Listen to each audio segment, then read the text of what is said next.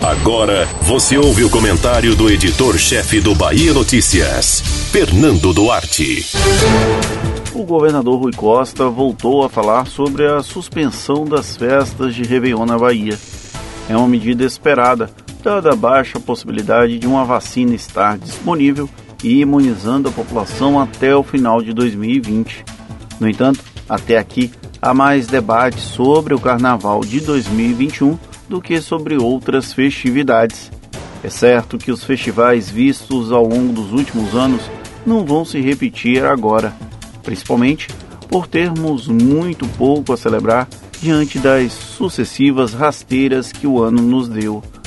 O Festival Virada Salvador, por exemplo, que já se tornou uma tradição incorporada ao calendário local, não vai acontecer na forma tradicional. No máximo, uma transmissão no formato da febre das lives, um modelo que rapidamente se esgotou, mas que pode servir de alento para a população que já se acostumou com a oferta de entretenimento nessa época do ano.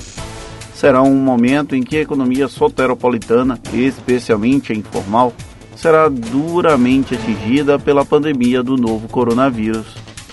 Para além dos eventos organizados pelo poder público também pela iniciativa privada, as festividades de final de ano serão talvez o maior desafio do ponto de vista de distanciamento social. É nessa época que muitas famílias se reúnem para celebrar a vida e pedir que o próximo ano seja melhor por mais que precisemos emanar vibrações positivas para que 2021 seja melhor, cruzemos os dedos. Sem a vacina, é preciso manter o cuidado extremo para evitar que as reuniões familiares não gerem ondas de contaminação.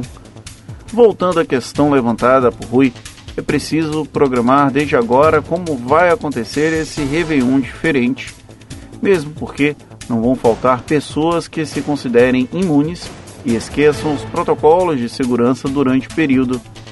Se mesmo com o número de mortos não parando de crescer, ainda existem negacionistas do coronavírus, como acreditar que essa negação não vai se fortalecer durante o final do ano? Eu não apostaria contra isso. Então, debater desde agora qual seria o cenário menos traumático para lidar com os festejos natalinos e de Réveillon é um bom caminho para evitar quando chegar a hora. Até porque pessoas vão comemorar ter vencido o Covid, enquanto outras ainda estarão enlutadas com adeus não dado a amigos e familiares. Você ouviu o comentário do editor-chefe do Bahia Notícias, Fernando Duarte.